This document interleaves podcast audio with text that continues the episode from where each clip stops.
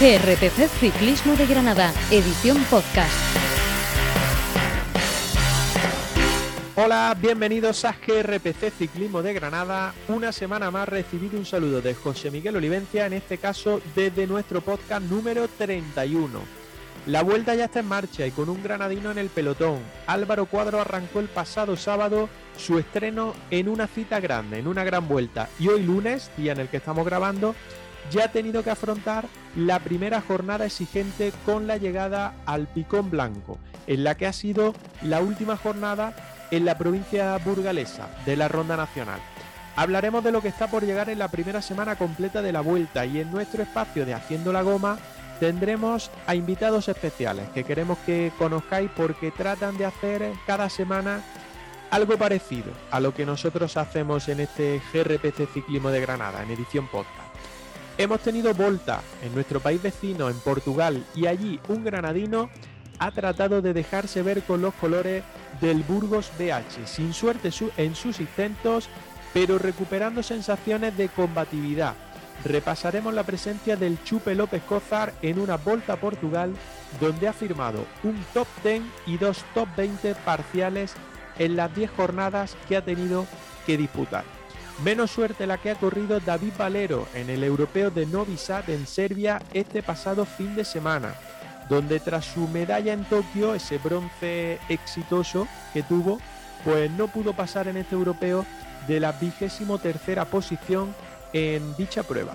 Pese a todo, Valero fue el mejor español en XCO en su especialidad y expresó su satisfacción por haberse dejado todo en la prueba.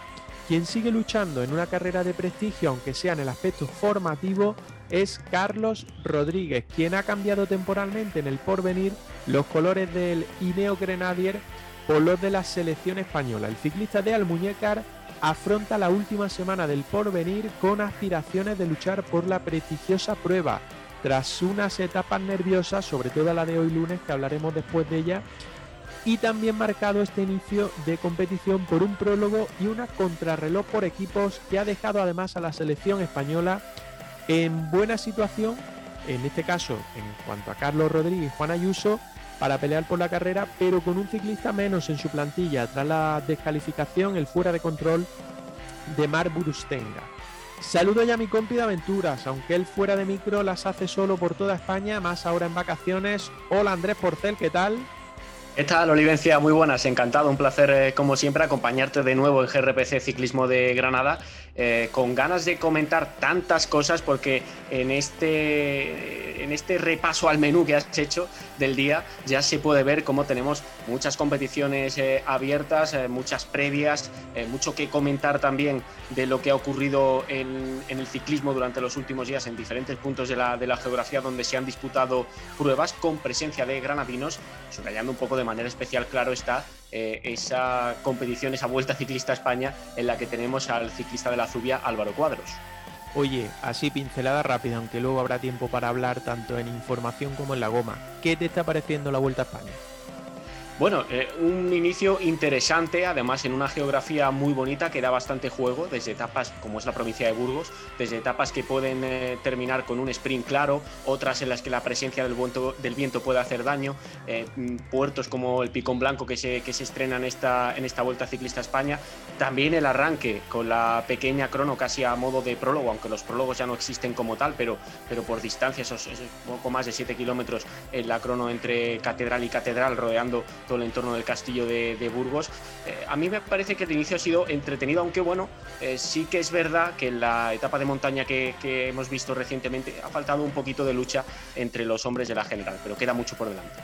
Bueno, ahora tendremos mucho tiempo de repasar todo lo que ha pasado en esas tres primeras semanas y también de todo lo que ha acontecido al ciclismo de Granada en los últimos seis días, porque el último programa lo grabamos en martes, este lo estamos grabando a lunes, ya avisamos de que en la segunda parte de esta temporada iba a tener un poco de movimiento eso del día de grabar y subir podcast. Entre lunes y martes lo tendréis todo. Bueno, que una semana más os pedimos vuestra colaboración, porque no solo a lo largo del podcast os dejamos recomendaciones con descuento, que ya lo había escuchado en los dos últimos podcasts, también en este sino que también necesitamos vuestros likes, vuestros me gusta al programa y vuestros comentarios, porque de esa forma creceremos particularmente en la plataforma de iVoox. También nos, nos podéis escuchar en Spotify, no lo olvidéis, donde por cierto cada día soy más y os lo agradecemos. Todo preparado ya, es el momento de comenzar a repasar lo que ha sido la semana y lo que nos espera en la que ya hemos iniciado. Muchos de vosotros estáis de vacaciones y os agradecemos que nos escuchéis, ya tenéis mérito, de hecho, nos dais envidia, por cierto, pero nosotros seguimos aquí cada semana con toda la información, ya no solo del ciclismo de Granada, sino también del ciclismo nacional e internacional con esa Vuelta Ciclista a España. Un pequeño parón y comenzamos. ¡Al lío!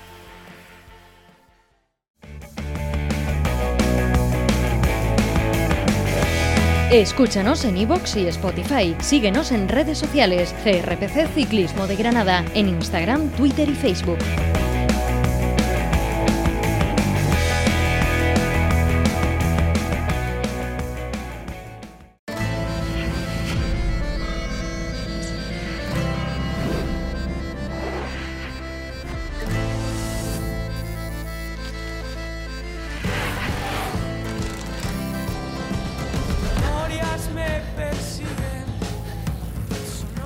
Abrimos ya bloque de información en esta nueva semana, en este nuestro podcast ya número 31 de GRPC, Ciclismo de Granada. Y como venimos haciendo en las últimas semanas, en las últimas dos semanas, vamos a comenzar dando un pequeño repaso o gran repaso a las carreras de los granadinos en la última semana porque están a full. O sea, tenemos ciclistas repartidos por todos los sitios. Andrés, vuelta a Portugal o vuelta a Portugal, la primera carrera que hemos tenido y que ya ha finalizado. Exactamente, la carrera por etapas del país vecino, la más larga detrás de las tres grandes, por supuesto, las tres grandes 21 etapas, esta Volta a Portugal tiene unas importantes dimensiones también, tiene bastantes etapas. 39 el ciclista de la capital del Poniente, el Chupe López Cózar, el corredor de Loja en la clasificación general, hasta tres jornadas de escapada tuvo, el segundo eh, mejor eh, de la general a destacar la séptima posición en la quinta etapa eh, con final en Santo Tirso, donde llegó a ir escapado en solitario los últimos kilómetros, pero fue superado a escasos kilómetros en la subida. Eh, decimosexto fue en la etapa 7 a 24 segundos del vencedor y séptimo en la octava etapa. Eh, recordamos, subrayamos, 39 posición para el Chupe López Cozar en la general de la Volta a Portugal y sobre todo yo creo que lo más positivo, lo que, destacaba, lo que destacaba al, inicio de la introducción de, este programa, que ha recuperado la combatividad, ¿no? que tanto se le echaba de menos en esta temporada al bueno del chupe y que le ha caracterizado en todos los años que, ha estado en, profesional, ya haya sido en la Fundación Euskadi o en el, eh, en el Murias, en aquel equipo que tristemente desapareció y que le hizo estar también un año o volver un año a la categoría amateur. En este año sí lo tenemos ya en la categoría profesional, en la Conti Pro, con los colores del Burgos. Clasificación general de esa vuelta a Portugal, la 39 posición que decías del Chupe. La victoria se le ha llevado a Maro Antunes del Porto, el equipo que siempre suele dominar prácticamente esta carrera, esta vuelta a Portugal. Segundo ha sido Mauricio Moreira del EFAPEL y tercero ha completado el podio el español del Atún General Tavira, eh, Alejandro Manuel Márquez. Por lo tanto, buena noticia para el ciclismo español que ha obtenido un podio y que ha tenido ahí importancia en esa grande, en la grandísima, creo que se conoce, ¿no? La Volta a Portugal del país vecino. A destacar, por ejemplo, que me ha llamado a mí la atención, Abner González del Movistar ha sido sexto clasificado finalmente Está por ahí también eh, Carlos Oyarzún, el ex ciclista del Movistar, también muy ligado a, Granada en su momento y que reside en Almería, eh, también en un equipo portugués ahora. Y no sé qué más te llama la atención por ahí. Mira, Luis Más del Movistar también vigésimo segundo, García de Mateo vigésimo tercero, Diego López del Ken Pharma, vigésimo sexto. Ojo a este ciclista también que, destaca y que ha tenido una buena vuelta a Portugal. Y no sé qué más destacas por ahí, Andrés, de esta prueba. Bueno, yo sobre todo lo que, lo que me gusta de esta, esta prueba es la mezcla de, equipos, eh, la presencia de, habitual de los equipos eh, protein españoles que suelen hacer buen papel, Burgos, Caja Rural, que, siempre suelen, suelen participar en, Portugal. Eh, y la mezcla me refería bueno, a, esta, a esta presencia de equipos españoles protein con los habituales portugueses, ¿no? con, con EFAPEL, con Porto, que son bloques conjuntos a los que no vemos en prácticamente toda la temporada en otro tipo de pruebas, pero que sí, evidentemente, evidentemente se reservan de manera especial para este calendario, concretamente para la grandísima, como, como bien decías, que es la Vuelta a Portugal, donde rinden sobremanera y casi todos los años se suelen llevar la, clasificación general. Por cierto, la presencia de Movistar, si no recuerdo mal, creo que es la primera vez que el equipo World Tour español está en la, en la Vuelta a Portugal. Luego, aparte sobre lo que decías, pues eh, la mala suerte o la relación que siempre ha tenido este tipo de carreras con, con tema de dopaje. Pero bueno, eso queda aparte. Eh, creo que hemos tenido también por ahí Tour de Polonia, ¿no? Que también ha acabado. Exactamente, Tour de Polonia en el que vamos a repasar la clasificación general. Victoria para Joao Almeida, el ciclista portugués de, de Quick Step, que ha firmado ya por el UAE un contrato bastante largo. Además, se va al conjunto de Tadej Pogachar para ser, bueno, probablemente alternativa en aquellas grandes vueltas en las que no esté el esloveno o eh, un hombre muy cercano y de apoyo para, para Tadej. Ya veremos cuál va a ser finalmente su rol. Eh, victoria, como decía, para Joao Almeida de Quick Step, primero en este Tour de Polonia 2021. Segunda posición para el completísimo Matthew Mohoric del Bahrein Victorious, que ha firmado esta segunda plaza en la general. Tercero, eh, un corredor que no está en su mejor eh, forma en estos últimos tiempos, pero que es un superclase, Michal Kiakowski, el polaco, el ciclista local en este caso, de Ineos Grenadiers. Tour de Polonia, que no destaca precisamente por la altísima montaña, pero sí que nos deja esta prueba World Tour siempre unas eh, etapas bastante interesantes. Hemos tenido por ahí al granadino Tomasz Marsiski, ha terminado en la posición 83 de la general a poco más de 20 minutos, 20 minutos y un segundo. Por lo tanto, ahí el de Loto Soudal, creo que lo he visto en alguna escapada, en algún día, buscando alguna escapada, pero no ha terminado de, rendir al nivel que lo hemos visto en otras pruebas en el pasado, como podía ser en la Vuelta a España, que precisamente se está, se está disputando ahora también coincidiendo. Hablamos de Vuelta a España porque se han disputado las tres primeras jornadas y tenemos también a un ciclista de nuestra provincia ahí, el caso de Álvaro Cuadros con el Caja Rural Seguros RGA, que en la primera jornada, en esa crono individual que se disputó en Burgos, terminó en la posición 153, eh, un minuto 02 fue lo que cedió con respecto al ganador de esa crono, Primo Roglic, raro que ganara el eloveno en la crono. Segunda jornada, eh, posición 157, el bueno de Álvaro Cuadro se dejó 2.35 en esa etapa llana y que se resolvió al sprint, pero que tuvo también ahí algunos problemas en los últimos kilómetros con respecto a caídas y demás. Por suerte no se vio inmerso en ninguna de ellas, pero sí que, que, hubo ahí pequeños cortes y demás relacionados. Tercera etapa, la disputada hoy y con final en el picón blanco, ese puerto inédito en la vuelta, pero que tanto se ha subido en Vuelta a Burgos. Posición 155 para Álvaro Cuadros, se ha dejado 18 minutos y 2 segundos. Creo, imagino, espero, Andrés, que lo que hemos hablado antes de empezar a grabar, que también relacionado un poco con que, bueno, si no coges escapada y te vas reservando un poco para lo que viene, pues es normal que desconectes también para, para eso, para el futuro. Efectivamente, pensando un poco en lo que va a venir, eh, posiblemente en las etapas de, Andalucía, donde puede tener ese, ese plus, ese margen de, libertad en el caja rural para coger las fugas y, dejarse ver. Confiemos en que, en que, sea así, en que veamos a, cuadros metidos en escapadas. Es la filosofía de, su equipo y también la suya, ya ha demostrado, eh, bien decías, esas eh, cualidades, esas capacidades para, para moverse en, cortes por delante, en fugas. ¿no? Así que ojalá podamos hablar en el próximo podcast la, semana que viene de la presencia de cuadros y la interesante presencia de cuadros en las escapadas de la Vuelta Ciclista España.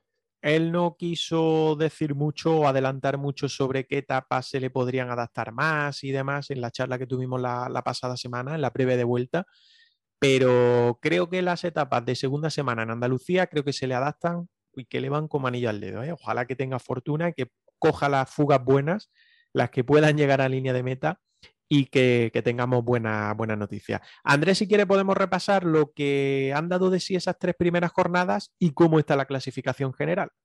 Vamos a ello, porque la Vuelta Ciclista a España empezaba en Burgos, un inicio muy curioso, muy llamativo, muy bonito, en la misma puerta de la Catedral de Burgos, una zona magnífica que merece la pena visitar en la capital burgalesa. Eh, rodeaban la catedral a través de la subida al castillo y en poco más de siete kilómetros volvían de nuevo a, este edificio religioso donde finalizaba la, etapa. Victoria de Primo Roglic, eh, esta pequeña crono casi a modo de prólogo requería potencia y técnica, algo de lo que va a sobrar el esloveno, se enfundaba el mayor rojo con victoria en esa primera etapa, en esa primera crono en Burgos. Segundo, Alex Aramburu, que se quedó muy cerquita de dar eh, la sorpresa, podemos casi decir, aunque bueno, teniendo en cuenta su calidad no hubiera sido tan sorprendente, y adjudicar victoria española al corredor de Astana se quedó cerquita de, conseguirlo. Corredor de Astana, eh, presunto ciclista de Movistar el año que viene, todavía no está oficializado. Segundo día, eh, ya en las llanuras castellanas, aunque con la amenaza del viento, viento que finalmente no rompió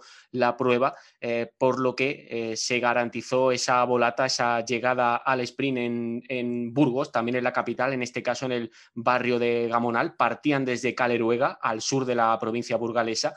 En esa volata en la capital venció Jasper Philipsen, el corredor del conjunto, em, lo diré, del equipo Alpecin Fénix, que se llevaba la, volata de, Gamonal por delante de Fabio Jacobsen, el corredor de De Keuning, que en este caso no pudo adjudicar victoria al sprint para, para el conjunto belga.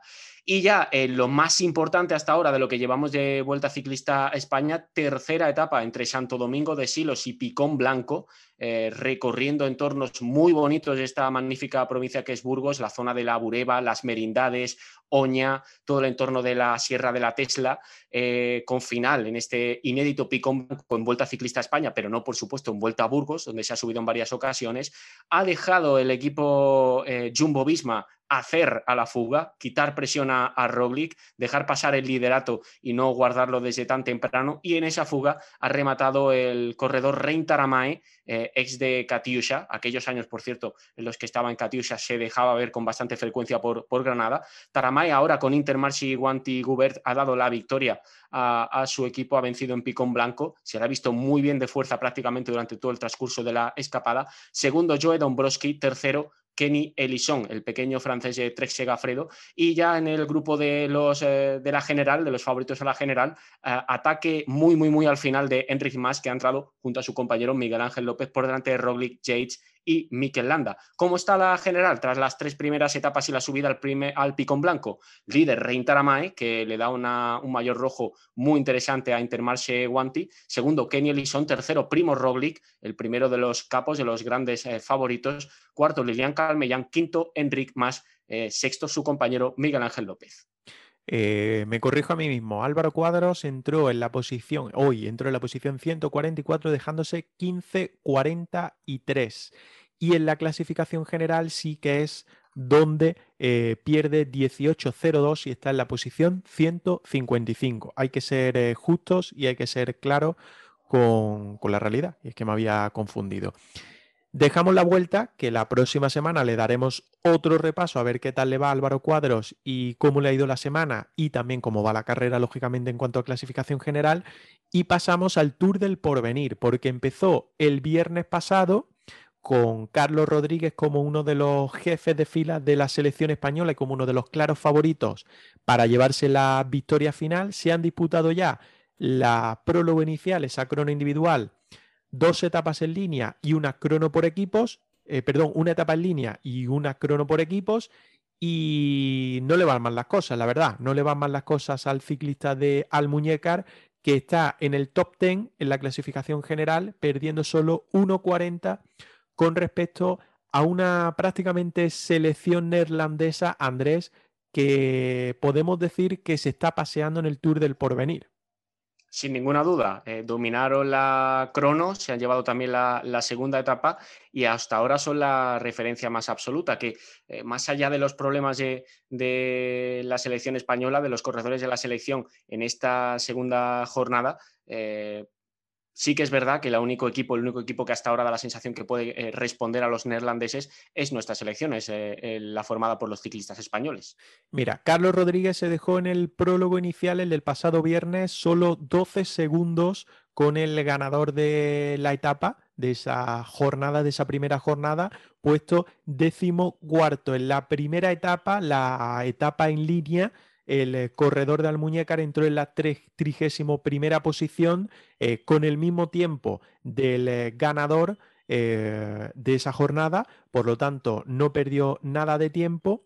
En la segunda etapa, en esa crono por equipos que se disputó en la jornada de ayer domingo, la selección española, conformada por Javier Romo, Carlos Rodríguez, Raúl García Pierna, Juan Ayuso e Igor Arrieta, también Mar Brustenga, eh, que ahora diremos lo que le, pasó, pues eh, solo cedió 23 segundos con la selección de Países Bajos, por lo tanto fue la segunda mejor clasificada y decía que ha perdido un ciclista la selección española porque Mar Brustenga eh, tuvo un problema mecánico, nada, nada más salir en esa crono y entró fuera de control, por lo tanto no ha podido tomar la salida en la etapa 3, que es la que se ha disputado hoy lunes, día que estamos grabando, y en la que Carlos Rodríguez ha entrado en la vigésimo sexta posición, perdiendo 1-0-6, entrando en un grupo intermedio, no en el pelotón principal, porque lo que hacía referencia, la selección neerlandesa ha movido el árbol, era una etapa marcada por la lluvia y por el viento,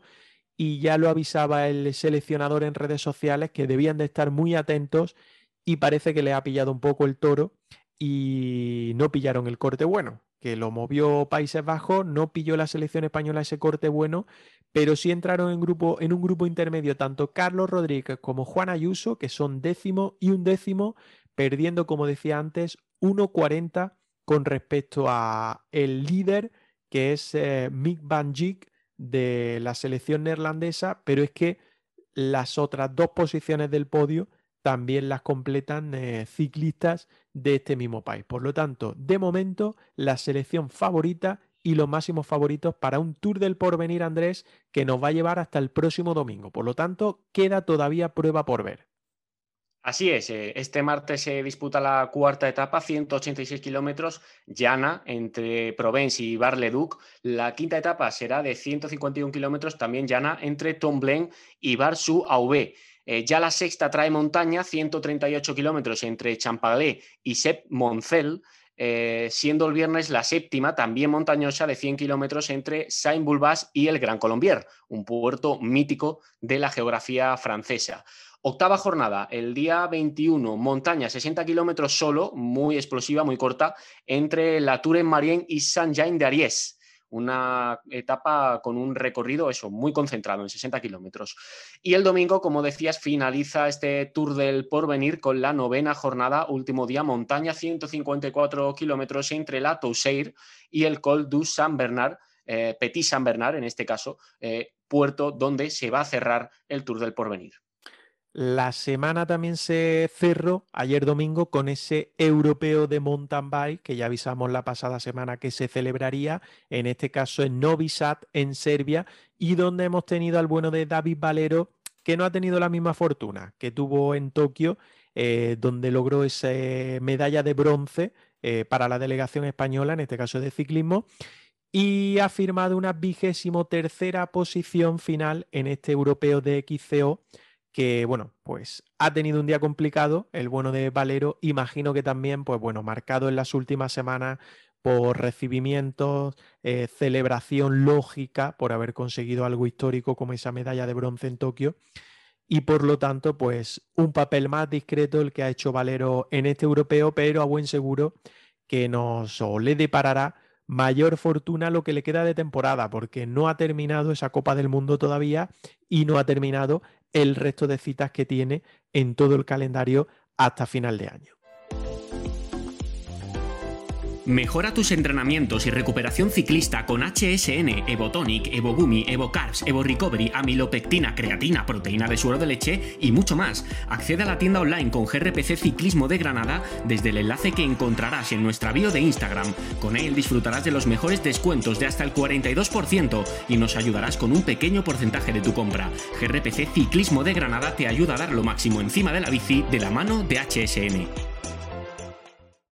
Espacio patrocinado por HSN. Y la noticia de la semana de la mano de HSN es el papel destacado de Carlos Rodríguez en el Tour del Porvenir. El ciclista de Almuñécar, el sexitano, tras la disputa de las eh, cinco primeras jornadas, un prólogo, tres etapas en línea y la contrarreloj por equipos, eh, marcha muy bien situado en la general, en esa general donde estamos viendo eh, que por ahora dominan, como decíamos, los ciclistas holandeses, neerlandeses, que empezaron controlando la contrarreloj por equipos con esa segunda posición del, del equipo español, que afortunadamente eh, también está compitiendo a muy buen nivel en este Tour del Porvenir. Eh, como ya hemos comentado, desde el jueves se deberán afrontar etapas de montaña hasta el mismo domingo que acabe la prueba en el Petit Saint Bernard.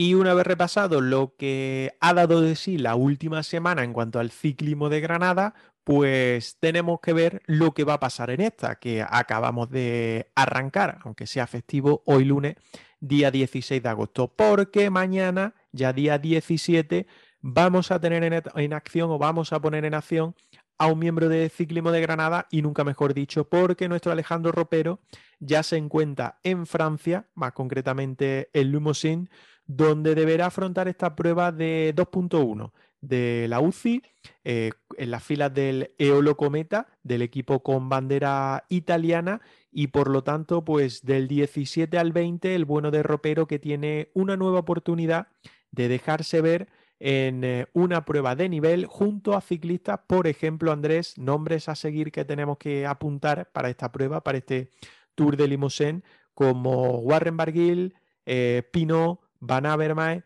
o Díaz Gallego, nuestro vecino, el jienense, que también va a estar ahí compitiendo. Exactamente, esos son los corredores eh, más destacados de este Tour de Limousin, que está compuesto por etapas rápidas y con puertos solo de tercera categoría. No hay alta montaña en esta carrera francesa. La primera jornada es entre Isle y Saint-Feiré, de 183,3 kilómetros. La segunda unirá a Gonac con Paisac, 183 kilómetros, distancias muy similares en las tres primeras jornadas, porque la tercera etapa entre Bugat y Lubersac será de 184,2 kilómetros. Para finalizar, cuarto día, eh, el Tour de Limousin en Saubiat-sur-Villers, eh, entre Saubiat-sur-Villers en este caso, zona de partida, y Limoges. Eh, jornada más corta de 169,7 kilómetros. Toda la prueba transcurre por el centro de Francia, poca montaña por tanto, un terreno más propio para escapadas, para movimiento, incluso para algún sprint, y finaliza, se cierra en ese prácticamente centro geográfico del país galo, en Limos, en el departamento del Alto Bien, donde va a finalizar este Tour de Limousin. Los mejores complementos para ciclismo en 4cic.es. Protégete con gafas de máxima calidad a precios bajos. Elige entre sus modelos L4C y S4C en una gran cantidad de colores de montura y cristales, además de poder hacerte con sus opciones fotocromáticas. Caja compuesta por montura, estuche, hasta 6 lentes, clip óptico y guardagafas limpiador. Accede ahora a 4cic.es e introduce el código único Granada Procycling al cerrar tu compra, beneficiándote de un descuento único. 4cic y GRPC Ciclismo de Granada.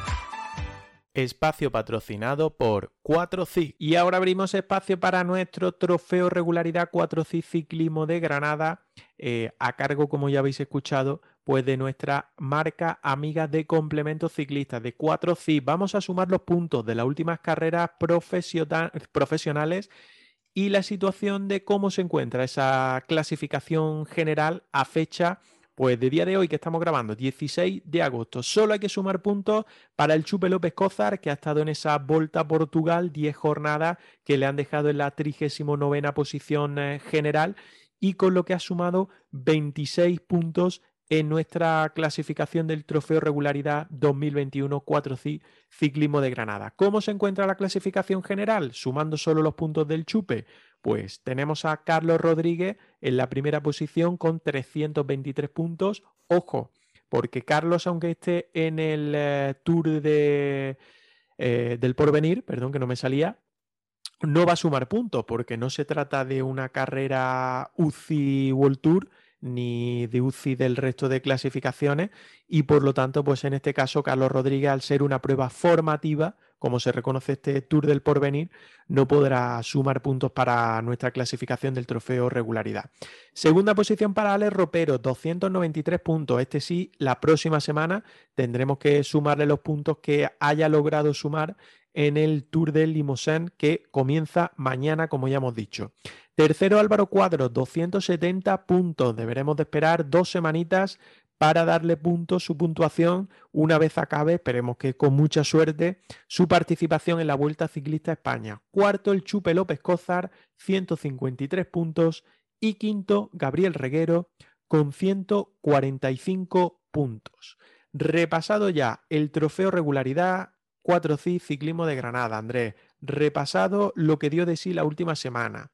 Repasado lo que va a dar de sí la nueva semana, que esperemos que con mucho éxito, tanto en Francia como en la Vuelta a España para Alejandro Ropero y para Álvaro Cuadro. Em, ¿Qué tal si avanzamos un poquito? Damos un pequeño, una pequeña pincelada de lo que te has inventado y de lo que tienes previsto presentar en las próximas semanas para jugar un poco.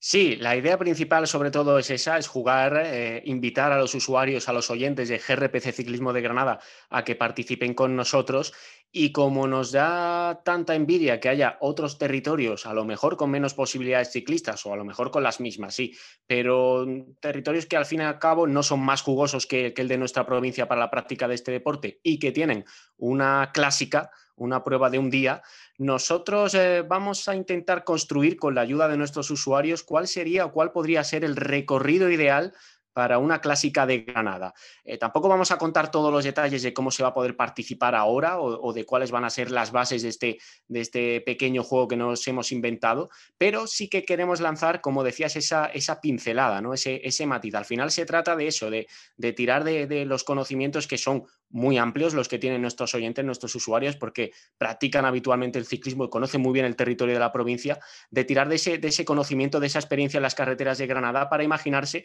eh, cómo podría ser la clásica perfecta para, para, esta provincia de Granada.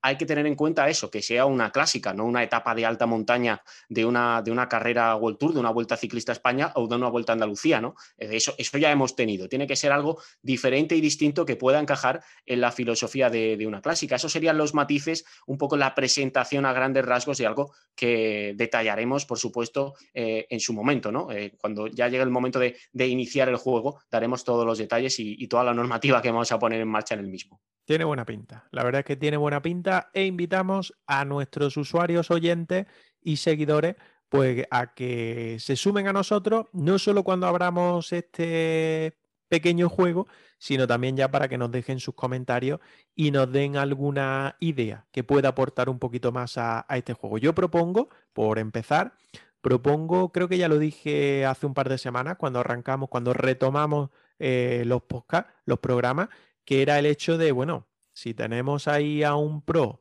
tenemos a un sub-23, tenemos a casi un pro también de montaña como David Comino y tenemos a un Supermaster Pro como es Fernando Sánchez, pues habrá que calzarse las botas de ciclismo, coger la bici y lo que salga de ahí habrá que recorrerlo, ¿no? Claro, claro, eso sería lo ideal, poder hacerla junto con los componentes de la goma y quien se quiera sumar, afortunadamente yo me acuerdo cuando empezamos este podcast, había que hablar eh, de restricciones muy estrictas en lo sanitario. Poco a poco vamos evolucionando, eh, eso es bueno, y, vamos volviendo muy despacio, pero poquito a poco a la, normalidad. Eso puede permitir que pensemos en eso, en, reunirnos en cierta manera con las bicis y poder hacer el, sí, ¿por qué no? El recorrido que salga de ahí, siempre y cuando no salga una Rubé, ¿no? Porque como sean 250 kilómetros, yo no voy, ¿eh? Yo voy en coche. ya lo digo. Yo voy en claro, en el coche, en el coche sí. Vamos de asistencia. Los miembros de nuestra grupeta que la sufran, pero nosotros vamos, vamos en coche. bueno, eh, vamos a cerrar este bloque de información extenso como cada semana y os emplazamos a nada. A, en unos segundos os vamos a presentar a dos invitados especiales para hacer la goma esta semana que creo que nos van a dar un toque distinto y especial y también bastante entendido, eh, superior al nuestro en cuanto a ciclismo. Para hacer la goma un rato. Así que goma especial como ya pasó la pasada semana. Nada, volvemos en un segundo.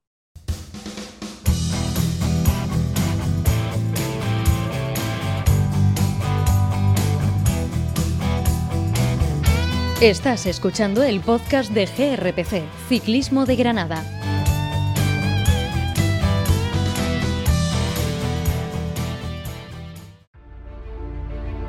Siente el deporte con la marca que viste tu estilo, Kio Sportwear. Ropa para ciclismo personalizada. Elige un diseño Kio en su web o personaliza 100% tu nueva equipación de ciclismo. Calidad top a precios increíbles. Sé único encima de la bici con la ropa Kio Sportwear personalizaciones para grupos o equipos y también novedad en sponsorización para ciclistas federados. Contacta con Kio Sportwear y di que has escuchado esta promoción en GRPC Ciclismo de Granada.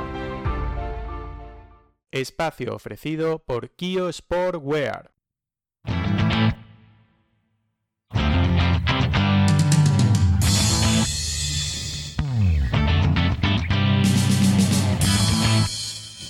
En GRPC Ciclismo de Granada hacemos la goma.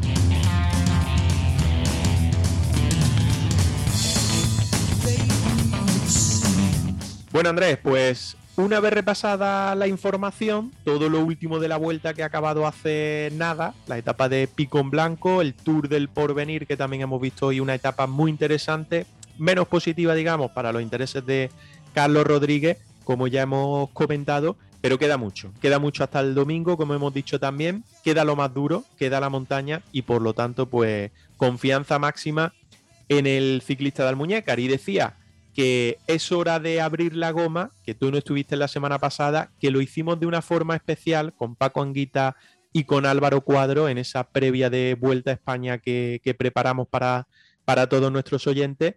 Y esta semana no íbamos a ser menos, porque creo que tenemos a Fernando todavía por ahí de viaje. Eh, Alejandro Ropero eh, está en Francia también, que mañana, como ya hemos dicho, comienza a competir en cuatro días interesantes que tiene también. Eh, Roca creo que ha tenido un fin de semana bastante atractivo en cuanto a pruebas por el País Vasco. O sea que un no parar, hemos tenido que buscar alguna forma de hacer una goma.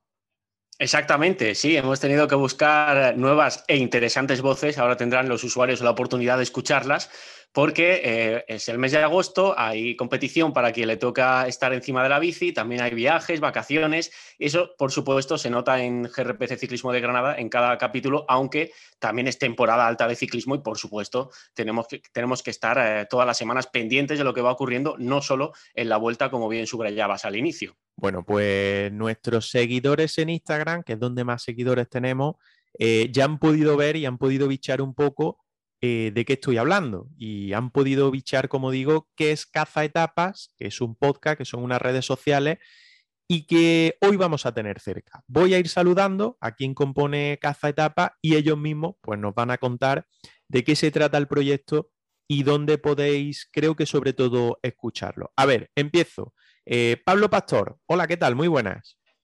Hola, buenas, Olivencia. Eh, lo primero, encantado y bienvenido a GRPC Ciclismo de Granada.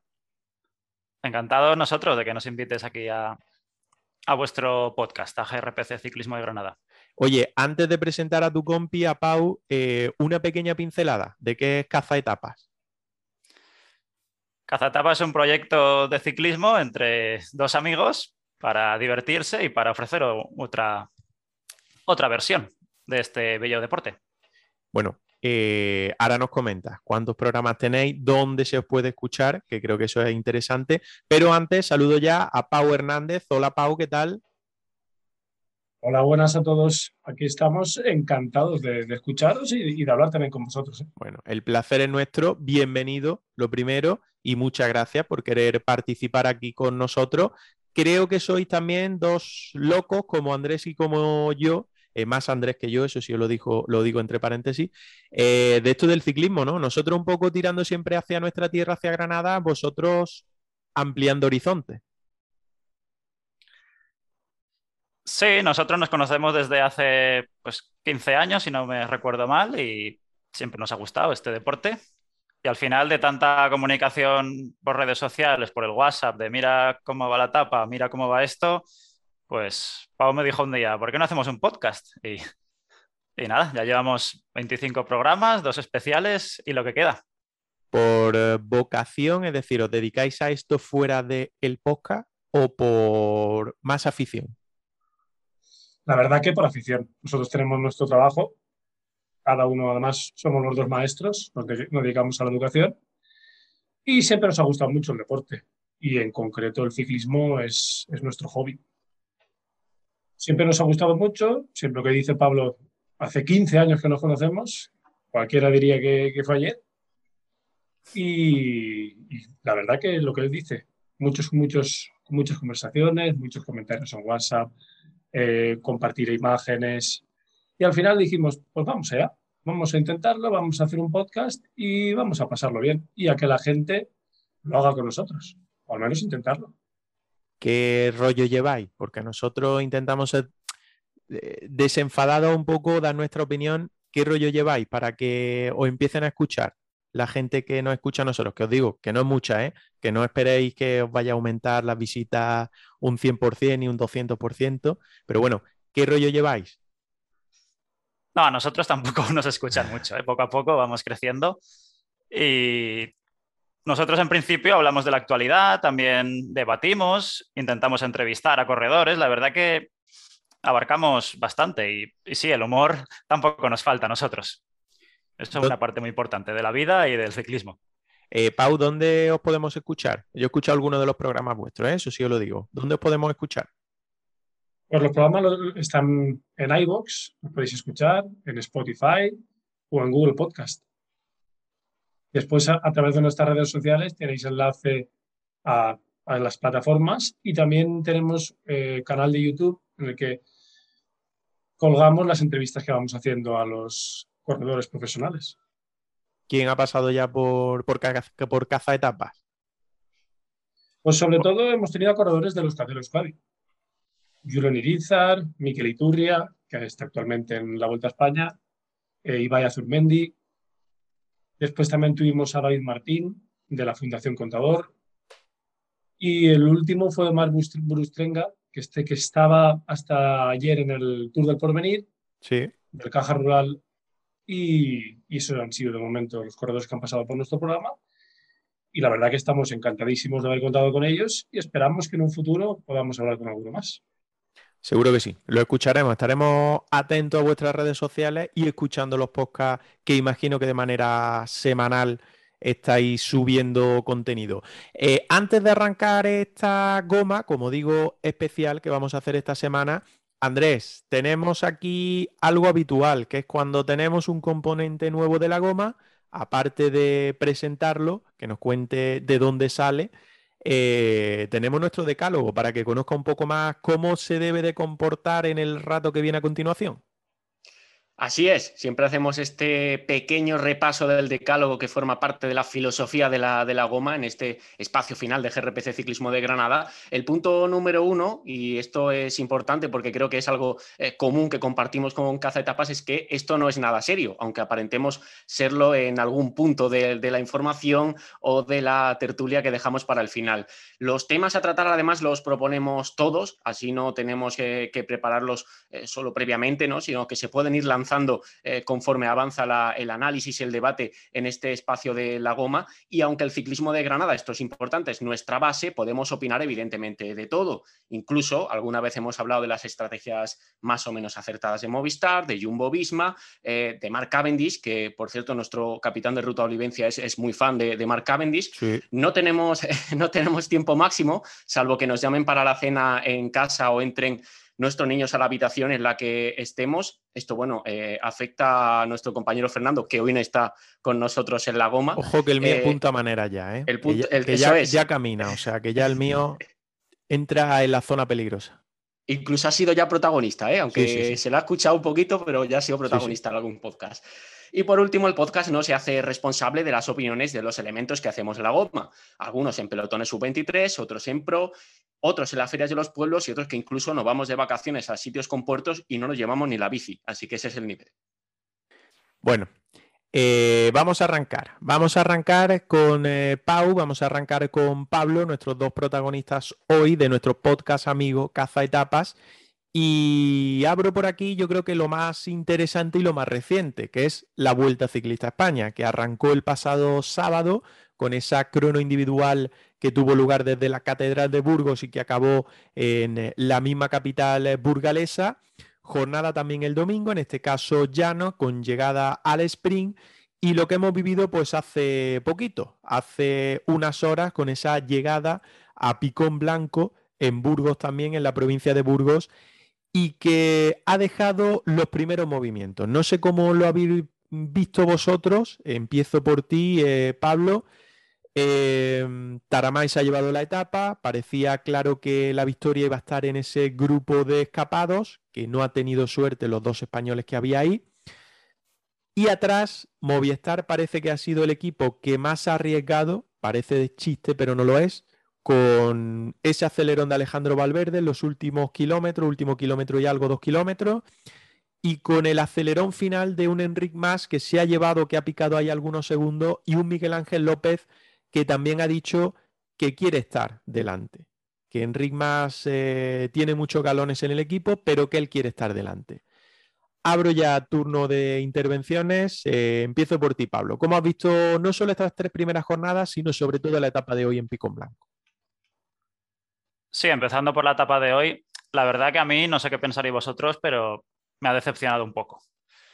Ya que hasta que no se ha empezado la ascensión, quizá a falta de 25 kilómetros se ha acelerado un poco, pero no ha estado a la altura de las expectativas. Y sí, lo que dices, Movistar ha acelerado, también estaba Carapaz detrás, ya siempre, siempre está la misma casualidad, pero sí, ha sido a falta de dos kilómetros, uno, uno y algo, ha llegado la fuga, era de nivel, la verdad que con ese tiempo no se les podía escapar, sobre todo corredores como Taramay, Dombrowski o Elison, muy buenos.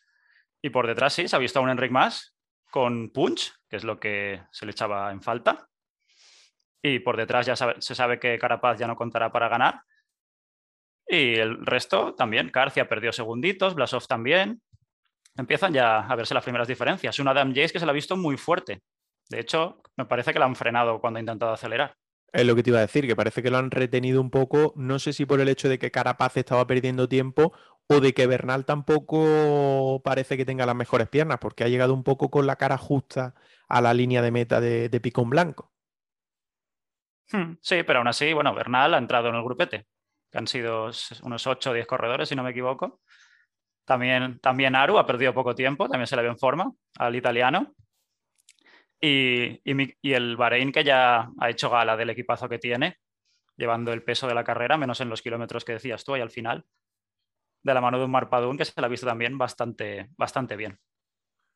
Eh, Pau, este primero, este primer, esta primera llegada en alto, que aunque, como dice Pablo, ha podido decepcionar un poco en cuanto al poco movimiento que ha habido en el grupo principal, tan solo en los últimos kilómetros, se ha visto a un Jumbo un poco desarmado. Eh, se ha visto a un Primo Roglic muy solo. Se ha visto a un Bahrein fuerte, que ha intentado acelerar la carrera cuando debía en el último puerto, incluso un poquito antes. Se ha visto a Movistar también interesado en mover la carrera. Eh, pese a que ha habido poco movimiento, sí que se han dejado un poco ver las cartas, ¿no? Parece.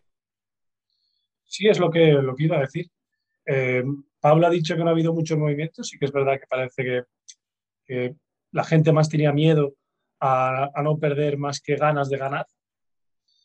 Pero sí que se han empezado a ver cositas. Por ejemplo, lo que tú dices, eh, un Jumbo Visma, del que nosotros ya en el programa, último programa que hicimos, ya hablamos. Dijimos que está acostumbrado Roglic a venir con un, roster muy potente a, grandes vueltas, pero aquí en esta Vuelta a España se encuentra con un equipo que quizá no sea ni el primero ni el segundo y quizá ni el tercero de entre los ocho corredores, ¿no? Porque hemos visto a un Sepp que se quedó a falta de cuatro kilómetros, tres, cuatro kilómetros, que ha llegado también perdiendo un minutito y pico. Y quizá a la que comparamos a, a Roglic, la compañía que tiene con lo que ha demostrado el Bahrein, que hasta los últimos, el último kilómetro o así iban cinco en el grupo delantero, después un, un, un, un Movistar que ha sido muy protagonista con, la, con, los, tres de, con los tres líderes y que incluso han demostrado Enrique y sobre todo Miguel Ángel, bueno, Enrique Miguel Ángel López, que todos teníamos la duda de que en qué momento llegarían a esta Vuelta a España, pero parece que están bien. Incluso yo diría que el movimiento de Miguel Ángel López ahí, esos últimos metros, que parece que ha intentado atacar para sacar ventaja y lo único que ha hecho es que quizá Enrique más perdiera algún segundito. Y un Ineos que también, lo que tú, dices, lo que tú decías, para mí Adam Yates oh, lo han frenado, porque se le veía con ese pedaleo que tienen los Yates, con esa manera de, ir encima de la bicicleta, con, con mucha agilidad, y que yo creo que si fuera por él hubiera intentado recuperar los segundos que perdió ayer. Oye, yo también entiendo a Ineos, ¿eh? porque yo de los J no me fío nada en una gran vuelta.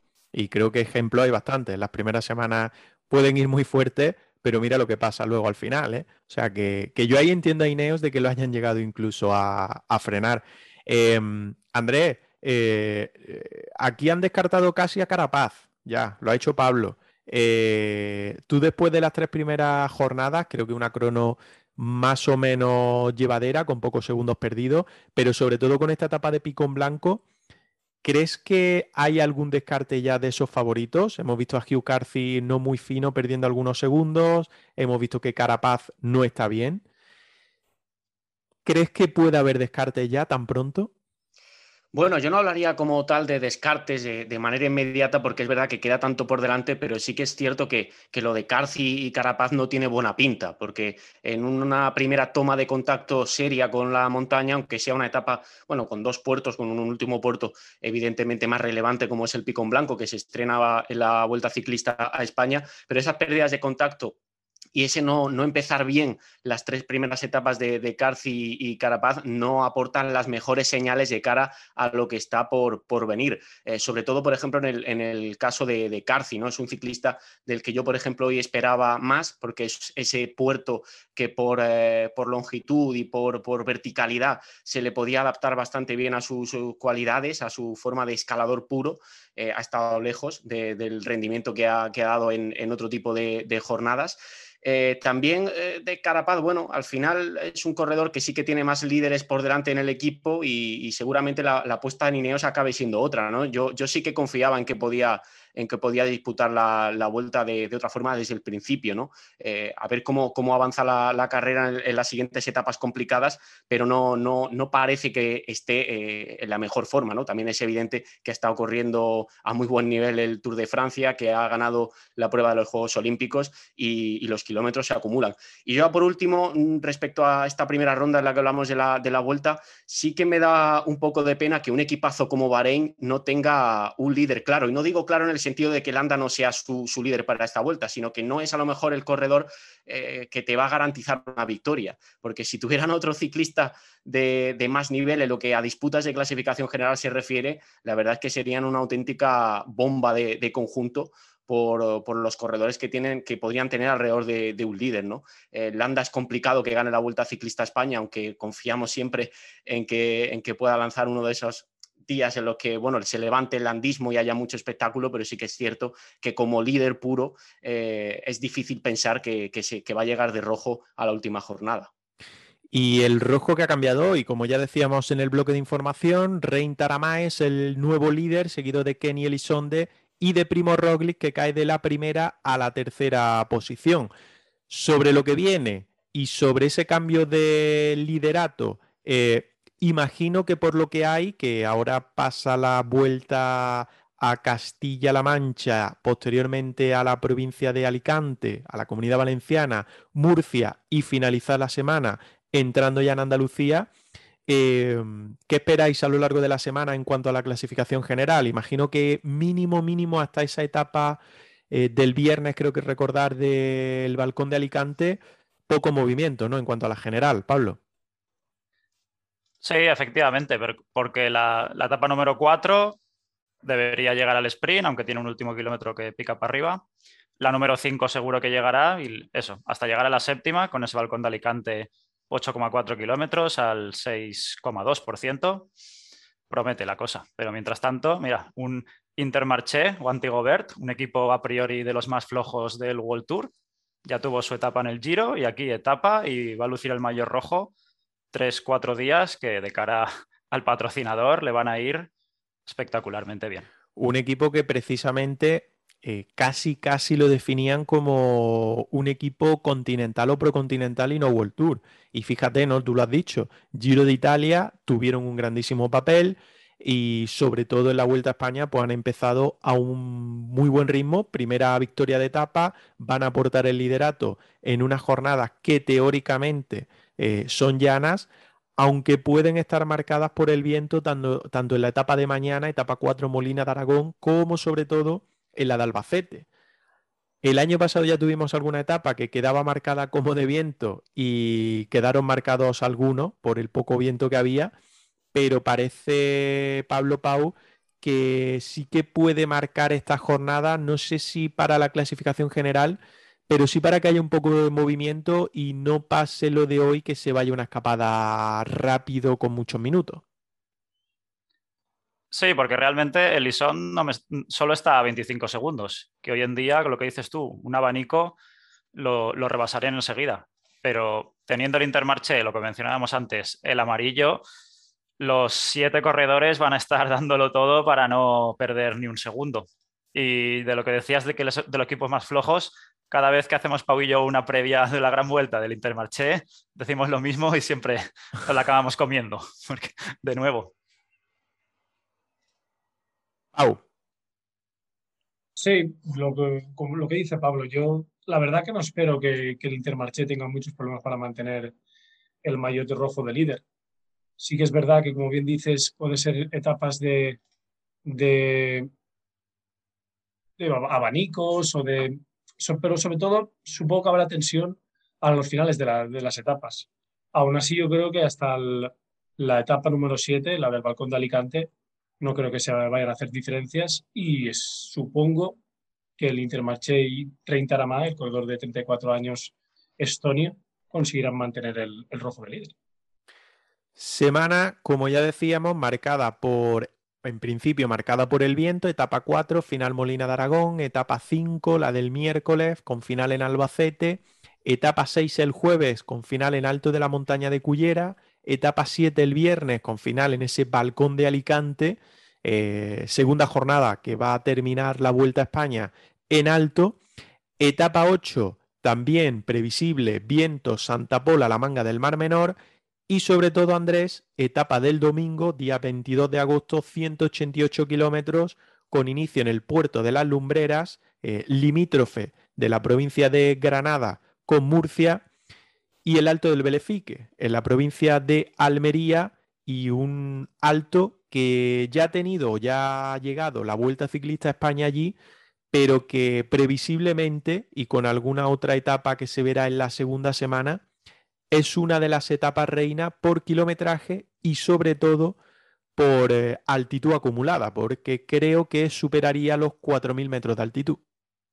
Sin ninguna duda, va a ser la primera gran, gran jornada de esta Vuelta Ciclista a España en lo que a movimientos por la general eh, se refiere, al menos a priori debe serlo por la, por la entidad, por la magnitud de esta, de esta etapa, y en el conjunto de las 21, una de las más importantes por eso, por el desnivel acumulado, eh, la distancia. Veremos qué factor eh, va a jugar el calor, porque las temperaturas ahora mismo en estos días son muy, muy, muy intensas en esta zona de la, de la península, la región de Murcia en Andalucía, parece que va a bajar un poco el termómetro de cara a esos días. Esperemos que así sea por el bien también de los corredores y porque probablemente si la ola de calor eh, se mantiene en la magnitud actual, ni siquiera se, podría correr, porque es una, lo que hemos tenido en estas últimas horas es absolutamente exagerado, ¿no? con temperaturas próximas a los 46 grados. Esperemos que eso, que el termómetro baje y que se pueda competir con, plenas garantías. Luego, ese, ese territorio entre, entre la región de Murcia y Almería, es eh, muy duro, es muy complicado, es cargado también de,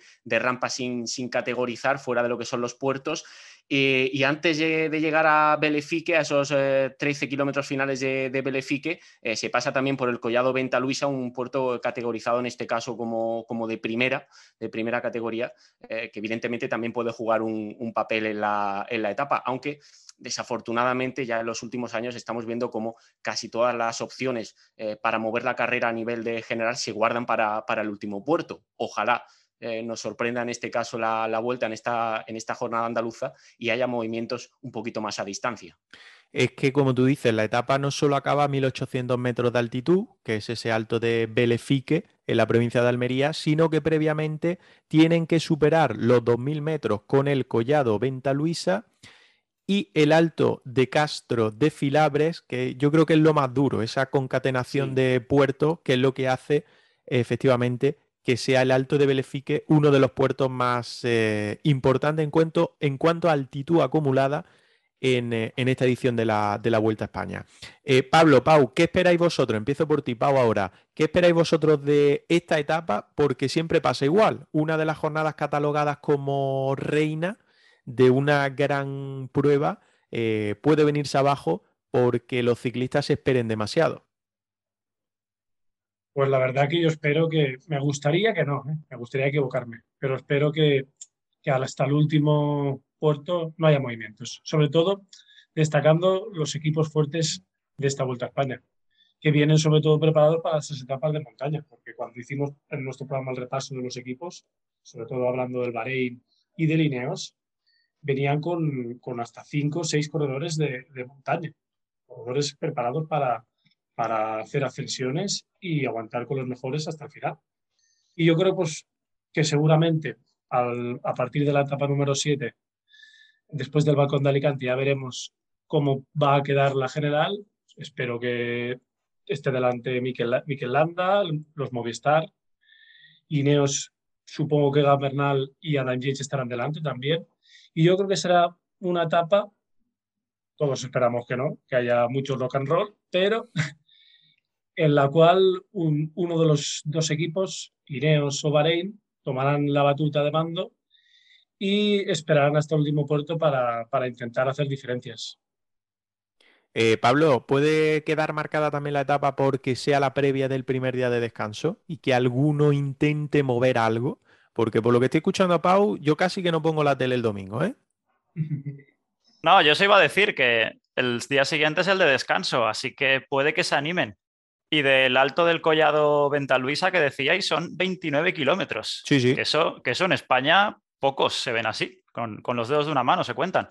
Aún los desniveles no son muy elevados, 4,4 de media, pero lo que has dicho tú antes, eh, Olivenza, de cuatro, cuatro puertos encadenados que si que la quieren hacer dura la carrera, la harán.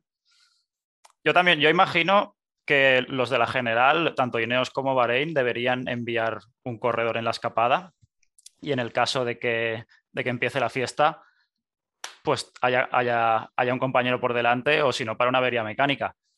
Pero yo sí que espero de esta etapa, sobre todo teniendo en cuenta el día de descanso y que la siguiente etapa, la de después del día de descanso, tampoco es de montaña sino que es de subes y subes y bajas, así que... Ojo, ojo con esa etapa, ¿eh? que esa zona la conocemos y rompe piernas, ¿eh? Te llegas a línea de meta perfectamente con 2.000 metros de desnivel fácil y tiene un puertecito ahí, casi al final, ya en la provincia de, Málaga, que a mí me han hablado bastante bien y que, puede tener ahí, es el puerto de eh, eh, Almachar.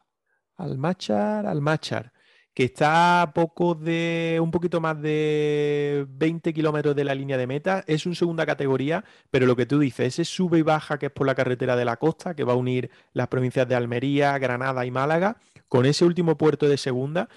Imagino que una etapa que va a estar marcada para las escapadas, pero que si llegas también en las piernas con unos 2.000 metros más o menos de desnivel, eh, va a picar, ¿eh? y sobre todo después de una jornada de descanso.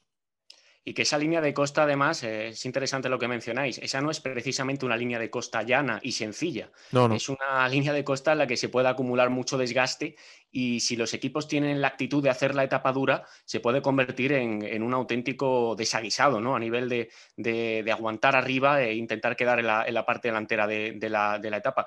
Luego es, interesante lo que comentaba Pablo en cuanto a la distancia de los puertos. Es verdad que donde la Vuelta Ciclista a España puede, puede encontrar eh, puertos, a lo mejor no con porcentajes descomunales, pero sí con varias decenas de kilómetros encadenados, es eh, prácticamente solo en el sur, ¿no? Sobre todo por, la, la presencia de carreteras asfaltadas en todo el entorno de la Sierra de los Filabres, Sierra Nevada, por supuesto, y la Alpujarra, que es al final eh, los entornos, eh, las zonas donde, donde, sí que se pueden encadenar eh, mayores kilometradas en lo que a puertos se refiere. Sí, no, no, no queda mal eso. Y lo que viene a lo largo de la semana también. Ya nos estamos metiendo en la segunda semana, pero al hilo de lo que estaba diciendo Pablo, vienen etapas en esa segunda semana que, que, se debe de estar muy atento, porque todo el enlace de provincia de Málaga, Jaén, Córdoba, digamos que la etapa más llana puede ser la de Jaén-Córdoba, que une las dos capitales de provincia, pero la de antes eh, puede ser bastante dura, la hemos estado viendo antes André y yo, la analizamos también en la previa la pasada semana, que es la, que tiene final en Valdepeña de Jaén. Ese final, que es en alto, lo hemos visto en Vuelta a Andalucía en otras ediciones, no es la de este año, y también tiene bastante desnivel acumulado, toda la zona de Córdoba, Priego de Córdoba, Casería, Alcalá la Real y el final que, estaba comentando en Valdepeñas de Jaén. Y ojo también con esa semana que va a producir mucho desgaste para la tercera y definitiva que va a tener lugar en, toda la zona de, Asturias y, Galicia. Em, avanzando un poco y poniéndonos en situación, a nosotros nos gusta mucho hacer esto de las apuestas sin jugarnos nada, ¿eh? Eso sí. Eh, ¿Cómo pensáis que puede llegar al próximo domingo la clasificación general después de ese alto de Belefique? Yo viendo el estado de forma que se ha mostrado en la etapa de hoy, quiero imaginar que Roglic va a estar ahí, obviamente, en, el, en un top 3. Y que si Bernal ya, ya ha cogido la forma que ya ha dicho que aún no tiene, al igual que Landa, espero que estén ahí los tres y que ya se vayan mostrando también los Movistar, porque es un tanta dureza, mucha altitud. A Miguel Ángel López, corredores colombianos, están acostumbrados, al igual que tenéis vosotros por ahí por Granada, mucha altitud y deberían estar ahí. Yo pienso que. Y también para que García, no, no, es mal puerto, ¿eh? ¿Y el petardazo? Hmm. Hombre, esas jugársela bien, ¿eh? Petardazo, hombre, no se, no se está viendo nada bien a Blasov tampoco, que también partía, viene para hacer los deberes que no hizo en el Giro. Pero eso ya es más difícil, ¿eh? el petardazo. Esta sí que me lo has puesto bien, Olivenza. Eh, esta paso palabra, a ver, a ver qué dice Pau. A ver, Pau. Yo a los nombres que ha dicho Pablo añadiría a Mikel Landa. La verdad que yo tengo esperanzas en él. Sé que no llega en su mejor momento después de, de las lesiones que tuvo después del Giro de Italia pero quizá viene con, con, el mejor equipo para trabajar para él en nunca. Nunca se ha encontrado un equipo tan potente en el cual es, él es el líder. O sea que yo pienso que, que tiene una responsabilidad y espero que, que, la sepa llevar a buen puerto. Y Adam Jace también destacaría que yo pienso que va a estar delante con el grupo que ha dicho Pablo de Roglic, Bernal, eh, Miguel Ángel López.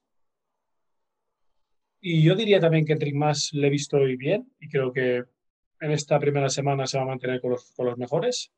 Y en cuanto al petardazo,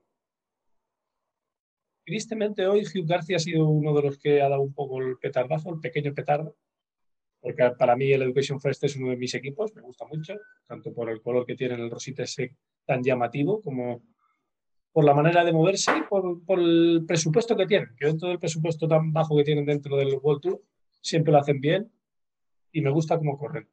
Y yo diría que el petardazo, aunque no voy a ser muy osado, creo que es Richard Carapaz, que pasará a ser ya gregario, si no lo es ya, de Lineos. Eh, Andrés, me falta por ahí alguna sorpresa. ¿eh? No se están mojando en cuanto a, a sorpresas. Sí, realmente es que son los nombres que un poco a todos se nos vienen a la cabeza. Es verdad que, son los ciclistas que pensamos que van a estar en la parte de arriba de la clasificación esos días, yo de todos los que hemos comentado, subrayaría quizá de forma especial, igual me equivoco y luego es el petardazo, pero subrayaría de forma especial a Superman López porque se le da bastante bien a Andalucía, ha ganado en Sierra Nevada, ganó también en la provincia de Almería, si no recuerdo mal, en el observatorio, ahora mismo no estoy 100% seguro, pero además fue en el mismo año, en la misma vuelta ciclista a España. Y esta subida a Belefique puede ser una de esas subidas, uno de esos puertos en los que López eh, lance un buen ataque y se ponga en la parte de arriba de la clasificación. No sé yo si tanto como para alcanzar eh, el mayor rojo, pero al menos sí para dar un vuelco importante. Y un poco como contrapunto, eh, a lo que comentaba Pau en este caso, eh, en quien quizá no confío yo tanto esos días o ese día de Belefic en concreto es en Mikel Landa. Eh, a ver, igual luego pasa todo lo contrario, ¿no? Sería bueno para el ciclismo español, pero sí que es cierto que, bueno, no es que sea a lo mejor el factor más determinante de sus características, pero siempre se ha dicho que los días de altísimas temperaturas no, no tiene el, rendimiento de otros corredores, ¿no? veremos qué pasa porque tampoco sabemos exactamente la, climatología que va a haber en, en Belefique, pero nos podemos imaginar que las jornadas andaluzas en ese aspecto eh, van, a, van, a, alcanzarse bueno, termómetros bastante elevados. Eh, serían, esos serían un poco los nombres que yo daría como corredor destacado en cuanto a rendimiento y el que no, sé si calificarlo como petardazo, pero el que quizá no vaya a, mostrar su mejor cara en las eh, jornadas que estamos analizando.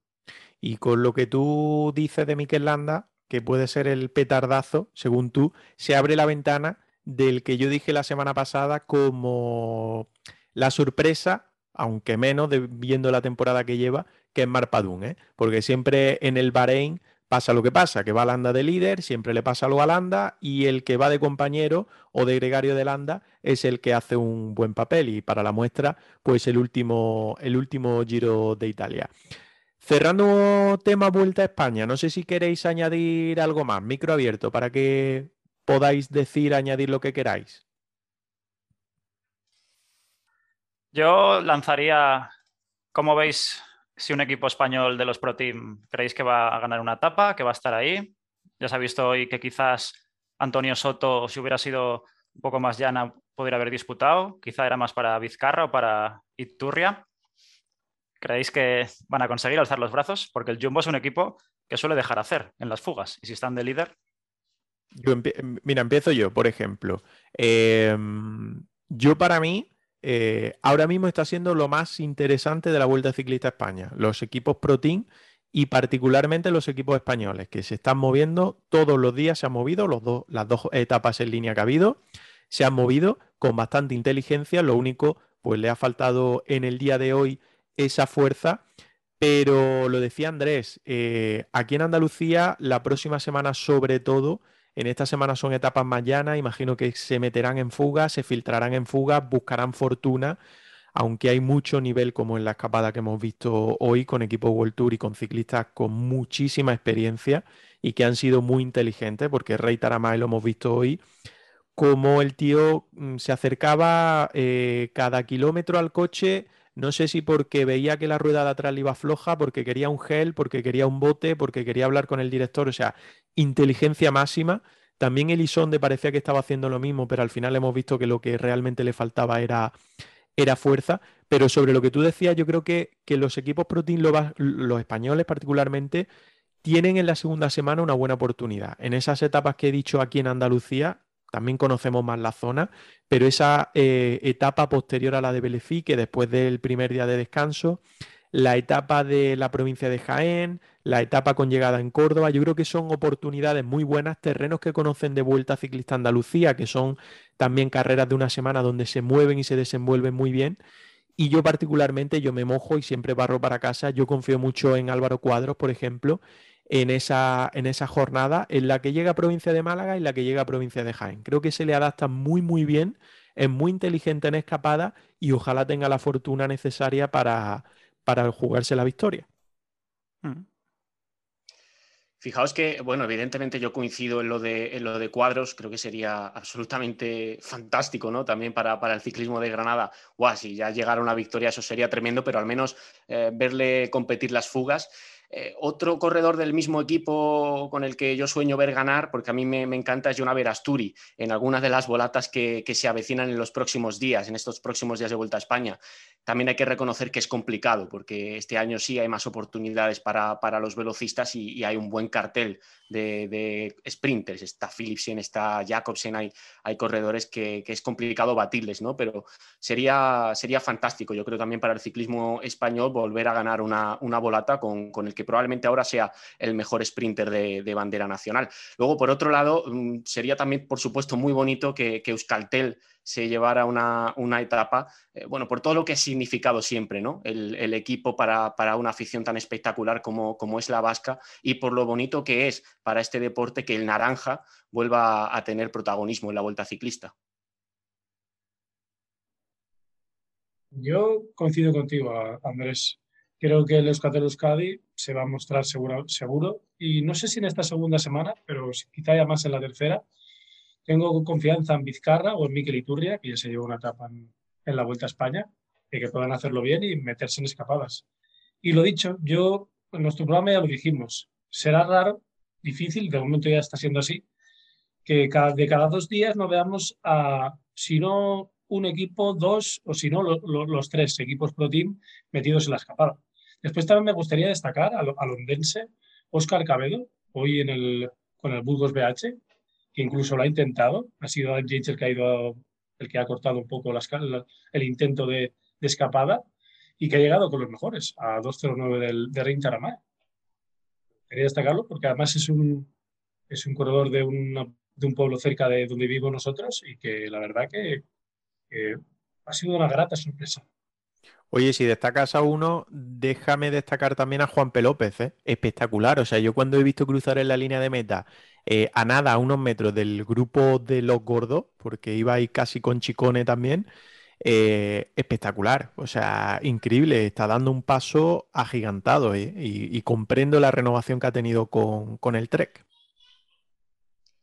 Sí, además eh, eh, Juan P. López viene de, hacer un muy destacado Tour de Balonia, eh, una carrera en la que, por ejemplo, le vimos hacer un muy buen trabajo para Quinn Simmons en aquella jornada que, se llevó el, americano y, se le ve que ha llegado en buena forma a la vuelta.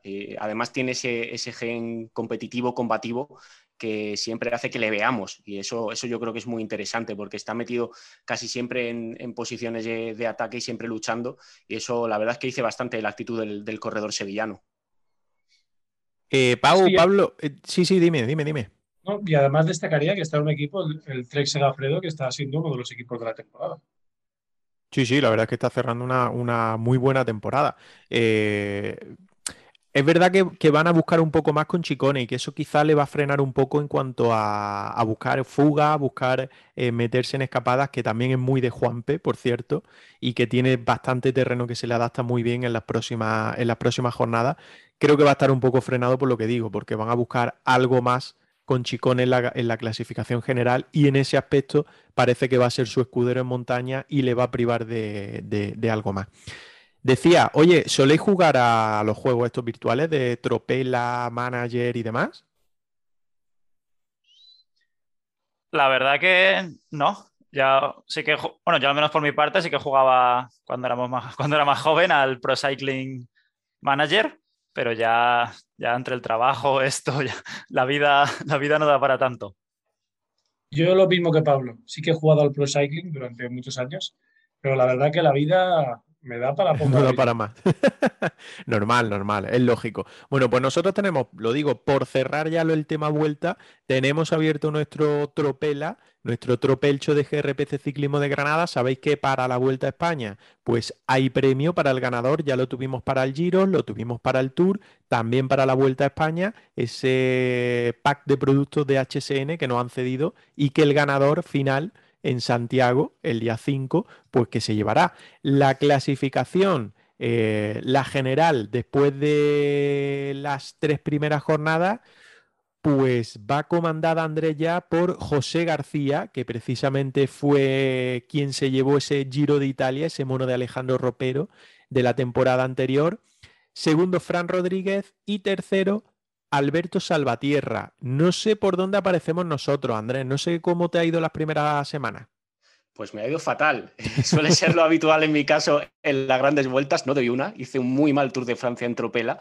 También he empezado bastante mal en la, en la Vuelta a España porque tengo a Blasov, tengo a Carapaz, tengo a Carcia, corredores que, no han dado ahora mismo con, su mejor estado de forma, que ya se han dejado tiempo con respecto a los, a, los grandes favoritos.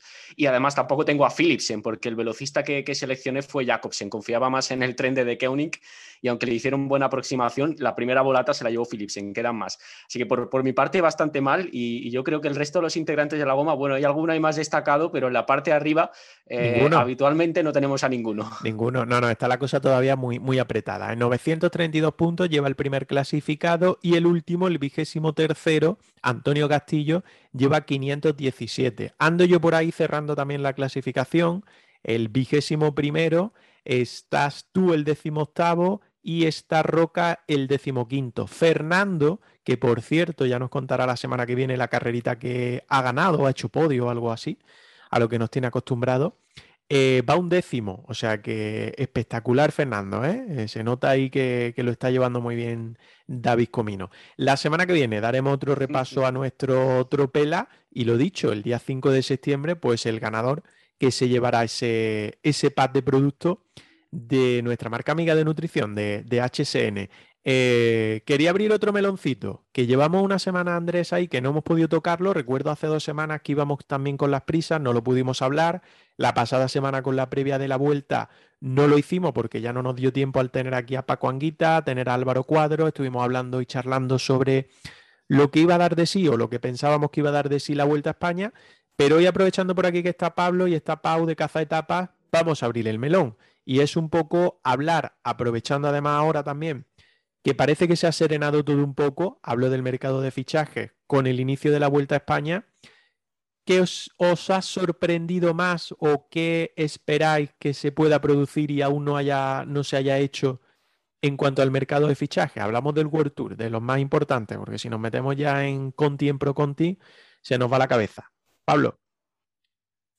Hombre, a mí me ha sorprendido el UAE cada día anunciando un fichaje, ahora parado ya el ritmo. No sabemos si es que se han quedado sin conexión allí en los Emiratos, pero, pero si no, para completar también el equipo, que ya también lo habíamos hablado en, en, Pau y yo, que para las grandes vueltas cuando no estaba Pogacha realmente es un equipo como el que llevan en la vuelta, que no puede aspirar más que a, más que a etapas. Y se, han rodeado de secundarios de lujo, comandados por Joao Almeida, que le va a dar muchas, muchas alegrías, seguro, como segunda espada con Pogachar o para liderar el una gran vuelta. Y lo que yo espero ya son las confirmaciones de los fichajes del Movistar, tirando para clave ah, nacional. Ahí va mucho rumor, mucho rumor, pero aún no, aún no han presentado, salvo la renovación de Miguel Ángel López, aún no hay nada claro. Se está hablando mucho de Aramburu, precisamente hay hoy hmm. un artículo de Joan Seguidor en Ciclo 21, creo, hablando un poco de ese fichaje de Aramburu con Movistar, que no lo deja en muy buen lugar, precisamente, al ciclista, o no lo orienta, digamos, hacia que es lo más acertado, pero hay ganas, es verdad, de conocer esa renovación prácticamente total de Movistar, porque creo leí que solo hay ocho ciclistas con contrato para el año que viene. De momento de Movistar lo único que sabemos es que perderá Marso, es uno de los corredores principales, un cazatapas, y que se va a dar más a uno de los equipos rivales, podemos decir. Uno a Etin que que lo que ha dicho Pablo, casi que venía fichaje por día. Y después también me gustaría destacar el, movimiento de Peter Sagan, que se va de un, del Bora, equipo en el que tenía uno de los salarios más, bueno, uno de los mejores salarios del World Tour, y que parece que el Bora lo ha aprovechado bien.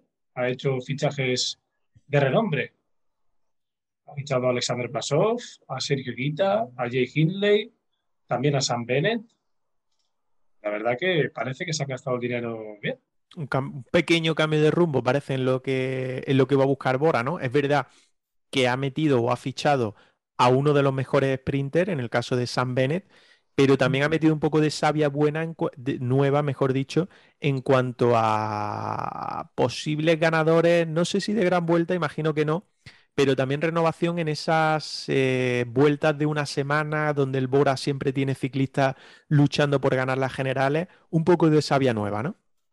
Sí, que junto a Maximilian Schachmann o Félix gross lo que tú dices, se pueda meter en estas carreras de una semana, carreras de unas cuantas etapas, y puedan llegar a ganarlas. E incluso diría, sí, no son nombres quizá ahora mismo para ganar grandes vueltas, pero sí quizá para meterse en algún top 10, incluso con Blasov, que siempre esperamos mucho de Blasov, es el eterno, el eterno gran ciclista, que se pueda meter en algún top 5 o incluso en algún podium de alguna gran vuelta. Ese sería el objetivo del corredor y también supongo del equipo Bora.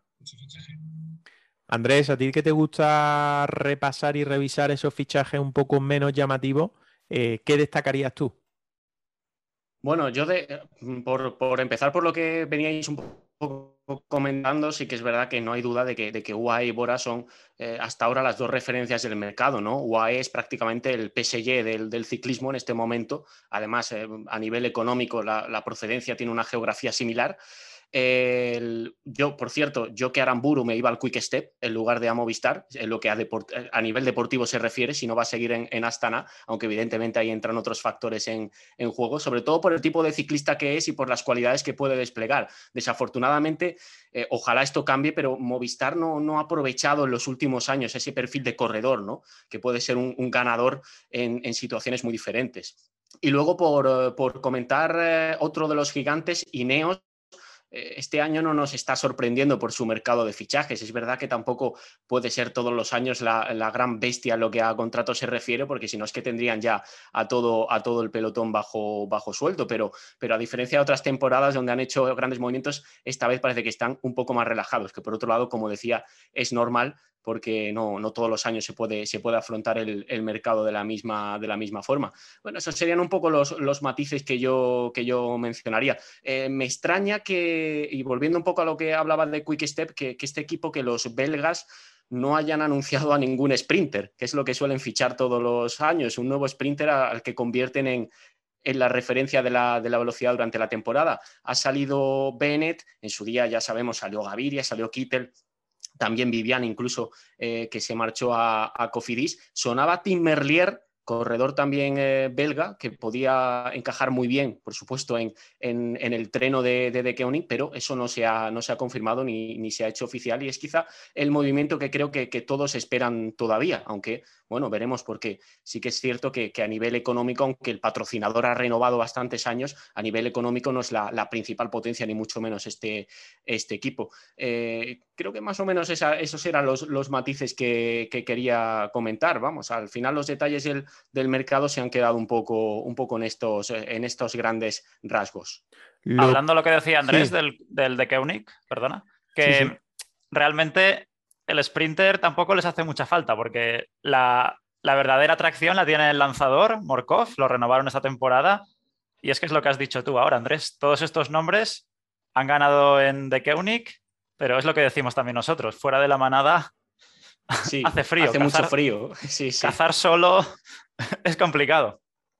Totalmente, la verdad es que sí, esas han sido un poco las características, porque es que ha ocurrido con todos los velocistas que han ido hmm. dejando de que uno tras otro. Bueno, Kittel en Katyusha fue un fracaso absoluto y al final pues acabó dejando el, ciclismo. Gaviria no ha encontrado su sitio en el, en el UAE. Viviani, bueno, Cofidis, el pobre equipo Cofidis, y mira que a mí es un equipo que me gusta mucho, pero es que no acierta con ningún velocista, porque Buani no, no, no le fue bien, al final fue más polémica que otra cosa lo que cosechó y Viviani ha desaparecido completamente como, como ciclista que puede optar a, a ganar ¿no? También ha dejado de sonar su incorporación a Eolo, que yo creo que tampoco se ha llegado a hacer oficial y que no, no, ha, no ha vuelto a sonar más, ¿no? aunque, aunque estuvo con fuerza ese, ese rumor en la, en la información. Sí, yo creo que más cercano a que tuviera la opción de subir a la primera categoría que que firmara siendo procontinental, aunque sea en equipo italiano y demás. Yo creo que, más orientada hacia ese posible salto que, en, el que, en el que posiblemente hayan estado trabajando y que tendrá que esperar para, otra temporada. Por cierto, un, apunte muy rápido y, ya termino con, esto mi intervención. Astana ha confirmado su, continuidad de cara a la, próxima temporada y es noticia porque venía sonando, ha sonado en los últimos años, ¿no? que, que el equipo está económicamente muy mal y que podía ir camino de la desaparición afortunadamente para, para, el deporte, para este deporte, va, a seguir el, patrocinador. Vuelve, por lo visto, Vino Curó también a, dirigir un poco las operaciones, aunque eh, sí que es cierto que ya muchos corredores han anunciado su salida y tienen ya contrato de cara a la próxima temporada, como es el caso de Blasov con, otros equipos. Blasov ha ido al, Pora, ¿no? Lo habíamos comentado, eh, y veremos si alguno más acaba saliendo, pero al menos el patrocinador y, el, y la estructura del equipo va a continuar el próximo año. Bueno, se hablaba de que los Izaguirre van fuera, de que Luis Le también estaba buscando posible destino. Bueno, hablábamos también de Aramburu, que parece que lo tiene hecho con Movistar, aunque de momento no es oficial. La última sobre esto, eh, Pau, Pablo, em, lo que estamos viendo es que todos los equipos buscan, digamos, el abrigo y el abrazar a su gran líder. Abrazar a Pogachar, abrazar a Roglic, abrazar a Bernal.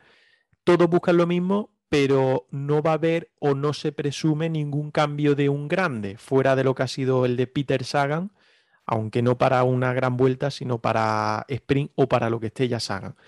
Digo, reforzar equipo, pero no fichar a un grande.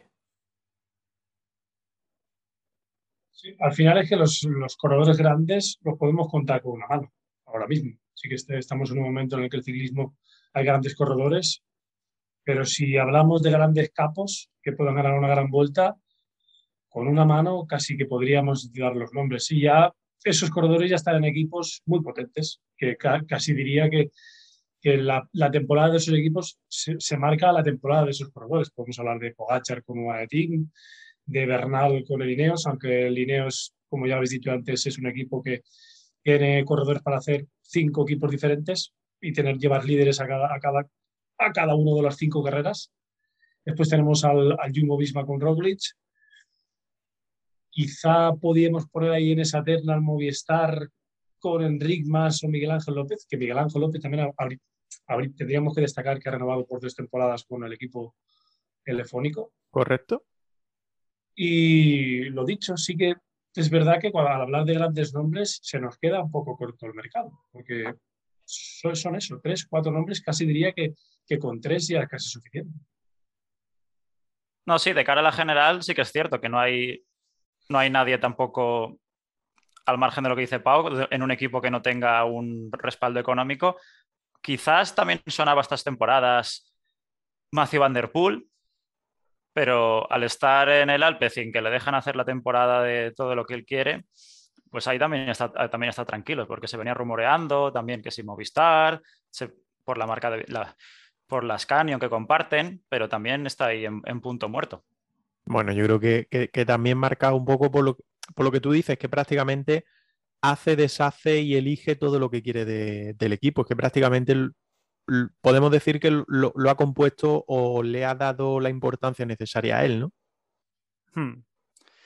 Sí, porque de, es lo que decimos nosotros, de, Pro, de tiene la matrícula, porque es un equipo que está totalmente al nivel de World Tour, las victorias que lleva, que si es si no Merlier, si no, ahora ya estamos viendo, también está subiendo Jay Vine, Vanderpool, Philipsen, tienen corredores diferenciales. No, no, es que pasaría por la derecha a cualquier equipo World Tour. Eso está, está totalmente claro. Pau, tranquilo, que me dijiste que te dejara marchar a una hora y nos quedan nada. Eh, una última parte que va a ser repasar los comentarios de la pasada semana en nuestro canal de Evox y despediros. Por tanto, nada, dame dos minutos, ¿eh? Dame dos minutos tranquilo, ¿eh? tómate tu tiempo, que no tengo prisa. eh, Andrés, andamos un poquito parados, lo hemos dicho antes, andamos un poquito parados, estamos un poquito preocupados porque parece que el retomar en agosto haya gente que no le ha terminado de sentar bien, ¿eh? en cuanto a oyentes, quiero decir. Sí, totalmente. Es verdad que este mes es complicado en cuanto a, en cuanto a movimiento en las plataformas de, podcast, en las redes sociales, porque evidentemente pues hay mucha gente de vacaciones que está en la playa, en la montaña, en el destino que elijan. Otra gente que, que aunque todavía no haya tenido vacaciones, pero bueno, desconecta un poquito más también en estos días de, calor y de, y de verano. Pero nosotros ya comentábamos que volvíamos en agosto porque es temporada alta también en lo que a competición se refiere. Y bueno, aunque ahora con menos movimiento, como bien dices, aquí estamos. Bueno, un par de comentarios. Mira, Moisés Bailón nos dejó, hola chicos, la semana pasada estuvieron debatiendo en Radio Marca sobre la cantera del ciclismo español. Estos acusaron a, los equipos vascos sobre la falta de chavales cada vez más alarmante. ¿Qué opináis al respecto? Gracias. No sé si entendéis la pregunta, si, si queréis os la vuelvo a repetir. Yo no la termino de coger mucho, ¿eh? Dice que en eh, una charla, un pequeño debate que hicieron en Radio Marca, acusaron a los equipos vascos sobre la falta de chavales cada vez más alarmante. Yo le contesté precisamente y le dije que bajo mi punto de vista era todo lo contrario. Allí tienen carreras como para aburrir. Tenemos a nuestro ejemplo de, Roca, que creo que nos dijo que entre julio y agosto mm, había semanas que tenía hasta cuatro carreras. Por lo tanto, no termino de entender yo lo que nos pregunta Moisés. Si quieres volvernos a dejar cualquier comentario, Moisés, eh, lo leeremos la, próxima semana. Andrés, no sé si tú lo entiendes. Bueno, yo la verdad es que si, si el enfoque del comentario que nos, eh, que nos deja Moisés, eh, bueno, en esa, en esa charla radiofónica era ese, la verdad es que tampoco lo entiendo, porque evidentemente si hay un lugar eh, en este país que afortunadamente sí promociona bastante el crecimiento de los corredores, de las estructuras, por muy humildes que sean, siempre tiene estructuras diferentes y variadas, y de las carreras para quienes están empezando a, a competir, eh, ese territorio sin duda es Euskadi. Allí es donde, donde el ciclismo se vive de una forma especial, eso, eso es evidente, por afición y un poquito también por todo lo que hay alrededor de los equipos, y, eso permite bueno, que salgan muchos nombres. Eh, ya vemos ¿no? como, eh, como la mayoría de los corredores un poco que van surgiendo, pues han pasado por las estructuras de, allí, y si no son de allí, al menos sí que, sí que han pasado por, por estructuras vascas. Bueno, pues a ver si nos aclara, si nos aclara esto Moisés para la próxima semana. Y Fran Biker nos decía gracias una semana más por este podcast tan entretenido y con buena información. Ahí va mi apuesta para el podio final de la vuelta. Me tiro a la piscina. Roglic, Bernal y Hugh Carthy. Eh, bueno, ya dimos los nuestros la pasada semana. De momento no hemos cafado a nadie. Eh, creo que solo ha habido un abandono después de la caída ayer de, los ciclistas del Bora. De momento no hemos cafado a nadie, así que vamos bien. Eh, vamos despidiendo, vamos a ir despidiendo esta goma especial, como decía, que hemos formado hoy junto a nuestros amigos de Caza Etapas. Y empiezo por ti, Pablo, que muchísimas gracias, que como decía y como he dicho desde el principio, podcast abierto para cuando queráis participar con nosotros y acompañarnos aquí en el espacio de Haciendo la Goma y abierto también a pasar un día con vosotros en Caza Etapa o lo que necesitéis. No, sí, muchas gracias por invitarnos a vuestro programa, un, nuevo enfoque del ciclismo. Y sí, nosotros encantados en volver cuando queráis y claro que hay sitio para, para vosotros. Nosotros no hay rivalidades, solo nos une el ciclismo. No vamos a vivir de esto, creo. La verdad es que no. Así que pues a, ser lo más amigos posible, al menos por nuestra parte. Más lo llevaríamos, ¿eh? Si tuviéramos que vivir de esto, ya te digo yo que más lo llevaríamos, ¿eh? Que tengo una familia que, a la que alimentar. Eh, Paul, lo dicho, eh, lo mismo, agradecerte también que hayas estado con nosotros, que sabíamos que tenía ahora una cita preparada y que abierto a que dejéis vuestras opiniones siempre que, que queráis participar con nosotros. Por lo mismo que ha dicho Pablo, encantado de estar con vosotros que estaríamos también muy contentos de que algún día colaboraseis con nosotros y que a pesar de que tenía una cita, hasta ha estado, muy, ha estado tan bien que casi que la he pospuesto un poco. Bueno. Así que, que no pasa nada. La verdad que muy contento, lo que lo dicho. No vivimos de esto, pero es nuestro hobby y encantado de hacerlo con vosotros y que repetiremos seguro. Nos entretenemos, claro que sí. Intentamos entretener también a los pocos o muchos que, nos escuchen. Pablo Pau, que muchas gracias por estar con nosotros y que os esperamos en una próxima edición, en un próximo podcast o cuando vosotros queráis. Encantado, por supuesto. Muchas gracias. Saludos. Hasta luego, muchas gracias. Andrés, lo dicho, que nosotros nos marchamos que cerramos esta primera toma de contacto con la Vuelta a España, este primer fin de semana, esta primera semana, pero que la próxima semana volvemos con más asuntos porque habrá que ver cómo ha acabado ese tour del porvenir, habrá que ver cómo le va a Álvaro Cuadros en la Vuelta a España, a Alejandro Ropero en ese tour de, de que comienza mañana martes y por lo tanto mucha info la que vamos a tener la próxima semana también muchas cosas que comentar, no todo, como bien señalas, es vuelta ciclista a España, aunque también, por supuesto, estaremos pendientes de si hemos hecho un mejor o peor análisis de cara a cómo puede moverse la, carrera en las próximas etapas. Será interesante ir siguiendo con toda la familia de GRPC Ciclismo de Granada esta Vuelta Ciclista a España en paralelo a otras interesantes competiciones que se están disputando. Pues sí, porque ya está encarando la última recta prácticamente la temporada 2021 en cuanto a ciclismo y en cuanto a ciclismo de Granada. Así que nos escuchamos la próxima semana. Chao, chao.